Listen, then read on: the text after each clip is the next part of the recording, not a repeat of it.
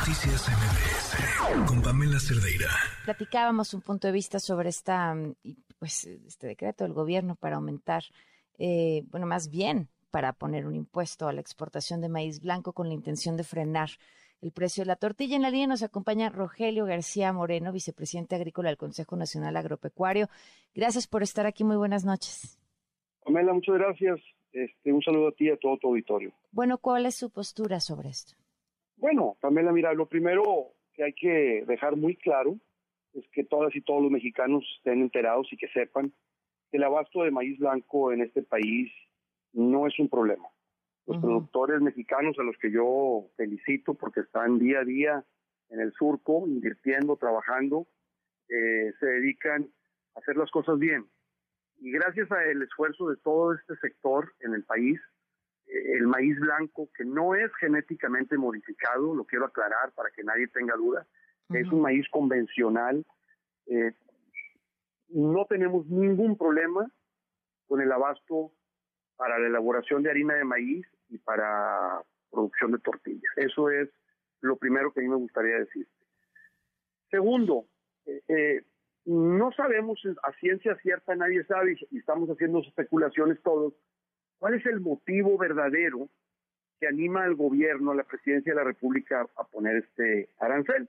Nos lo dicen muy claro que es para contener el precio de la, tortilla, para hacer que no siga subiendo o que pudiera hasta bajar de precio.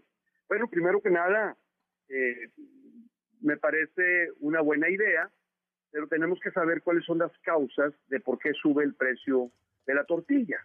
Y el precio de la tortilla sube, primero que nada, porque hemos tenido en los últimos tres ciclos agrícolas precios internacionales, cotizaciones del maíz en precios internacionales muy por encima de como estaban hace tres años. Hace tres años el bushel eh, cotizaba sobre cuatro dólares, sobre cuatro dólares treinta centavos el bushel. El año pasado, en estas fechas, el bushel cotizaba en seis dólares cincuenta centavos. Llegamos a tener cotizaciones por arriba de los siete dólares del bushel. Entonces, eso hace que la materia prima más importante, que es el maíz, pues haga un poco más cara la elaboración de la harina de maíz y, en, otras, en otros casos la elaboración de tortilla directamente eh, donde se están internalizando. Sin embargo, Pamela, pues este no es el único costo directo que tiene la elaboración de la tortilla.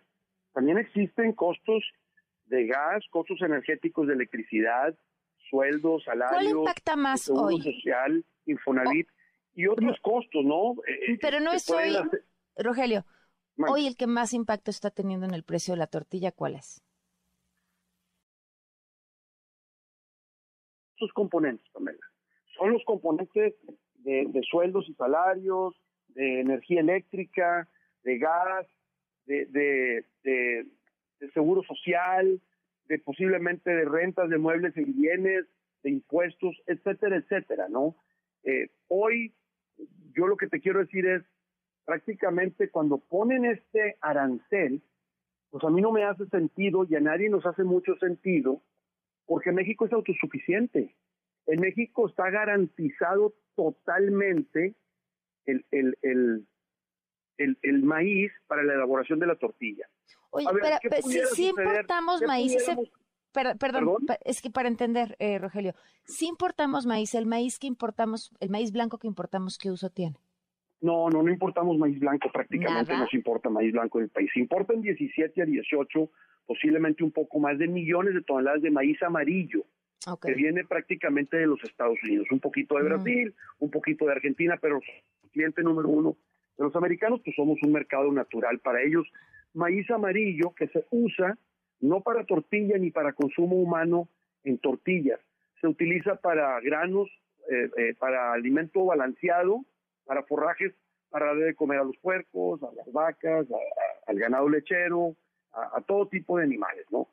El maíz blanco, somos autosuficientes. Producimos 23 a 24 millones de toneladas de maíz blanco en el país y solamente consumimos para tortilla, más o menos para el consumo humano, son datos medios complicados de saber, porque no, porque va variando, pero unas 18, 19 millones de toneladas. Entonces, México tiene un sobrante que se utiliza también para la industria forrajera. Que no tenga el acceso al maíz amarillo, pues va y busca maíz blanco, que normalmente siempre le sale un poquito más caro porque siempre trae un, un sobreprecio porque es para consumo humano y le cuesta un poquito más caro. Entonces, eh, creo que es importante tener estos datos en claro, eh, que, que, no hay una alerta para la población de que se está yendo el maíz blanco del país. No, México prácticamente sí hay algunas exportaciones que se hacen en algunas regiones, Pamela. ¿Por qué?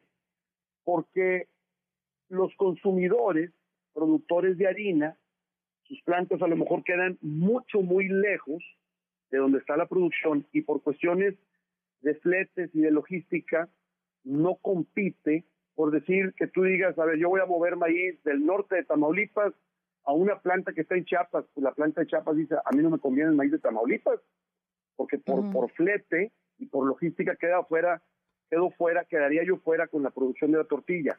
Entonces, las plantas están estratégicamente donde están las diferentes regiones del país, eh, y hay regiones, por ejemplo, Sinaloa. Sinaloa es un gran productor de maíz.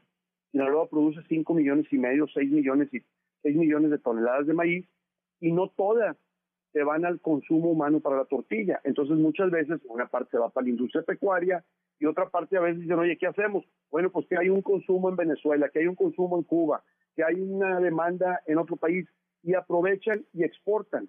Pero este año México exportó nada más, el año pasado México exportó cerca del 1% de lo que se produce en el país. Entonces, ese no es un problema.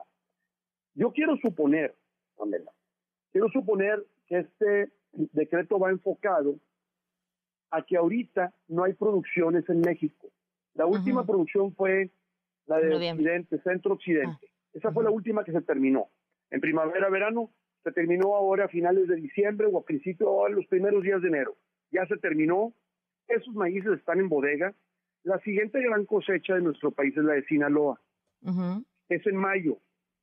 Si el espíritu del decreto va a vamos, nos da, nos da miedo. Estoy pensando que el gobierno ha dicho, ¿sabes qué? Nos da miedo de que el maíz se vaya a salir del país y nos quedemos sin maíz y falta mucho para que salga Sinaloa. Ok, pudiera ser, pero eso no sucede. Ahí está la estadística de los últimos 15 años. Eso no sucede porque México no exporta grandes cantidades significativas de maíz blanco. Si ese es el espíritu, tratar de blindar y que aquí se quede el, maíz, no haya falta o desabasto, estoy de acuerdo. Pero entonces el decreto debería determinar el día primero de mayo, porque después de la primera semana de mayo empieza la gran cosecha del estado de Sinaloa, eh, con su maíz blanco y parte de Sonora también, que no son muy fuertes, pero también producen una cantidad importante. México está totalmente blindado. Entonces, eh, esa es la parte que no estamos entendiendo, no nos hace sentido. Creemos que no es un decreto que vaya a ayudar de ninguna manera a que baje el precio de la tortilla, porque el precio del maíz se rige por una cotización internacional y los otros componentes de los que yo te hablaba al principio, pues tendría entonces el gobierno echar mano con los harineros de este país y decirles, a ver, vamos a hacer un ejercicio, vamos a hacer una corrida de números, yo quiero que me bajes la tortilla, ¿qué hay que hacer para bajar la tortilla? Pues hay que bajar la harina de maíz, ¿qué hay que hacer para bajar la harina de maíz? Pues hay que ver los costos de todos los componentes, siendo el maíz pues un componente muy importante, el más importante porque pues de ahí se hace la harina, pero hay todo un proceso que involucra energéticos, como es la, la, luz, como es el gas, sueldos, salarios. ¿Cuánto es el consumo de, de, maíz, este, de maíz blanco para tortilla en un año? No, no, te, no te escuché. ¿Cuántas toneladas se consumen? Ajá. Como unas 18, 19 millones de toneladas de maíz blanco. Mm, Nada más para que te des una idea, centro occidente, lo que es Jalisco, los altos de Jalisco, Ciénega, media altura y, y, toda la parte del Bajío y parte del, del altiplano, ellos producen 7 millones 700 mil, 7 millones 800 mil toneladas. ¿Cuánto produce el sur-sureste? Otro número importante, casi 6 millones de toneladas. ¿Cuánto produce Sinaloa? 5 millones y medio de toneladas. Y luego hay otras, luego hay otras producciones importantes también, no tan grandes, pero importantes, que se van sumando llegamos al número de 23 y medio, 24 millones de toneladas. Entonces, si tenemos un consumo de 20 millones de toneladas y el país produce 24 millones de toneladas, pues tenemos un excedente de maíz blanco de 4 millones de toneladas. Ahora, no podemos dejar de, estar pensando, estamos hablando del decreto y del decreto y del decreto y de la tortilla, y se nos está olvidando el primer eslabón de la cadena. ¿Quiénes son el primer eslabón de la cadena? Los productores a los que yo felicité al principio de la plática contigo, los que están en el surco invirtiendo, son a los que verdaderamente tenemos que salir a cuidarlos para que puedan seguir produciendo este maíz que tan importante es para la dieta de los mexicanos porque es con lo que se produce la tortilla. Entonces, claro, me, me, me, quedan, me quedan un montón de dudas eh, en, en, este tema y, y, tengo otra, otra entrevista en la línea también, pero, pero me encantaría, eh, Rogelio, y en la medida que, bueno, pues el gobierno quizá responda y explique con mayor claridad hacia dónde va con esto, que podamos seguir platicando. Con mucho gusto, Pamela, estamos a la orden. Lo que se ofrezca, un saludo a ti y a todo tu auditorio. Muchísimas gracias, muy buenas noches. Noticias MBS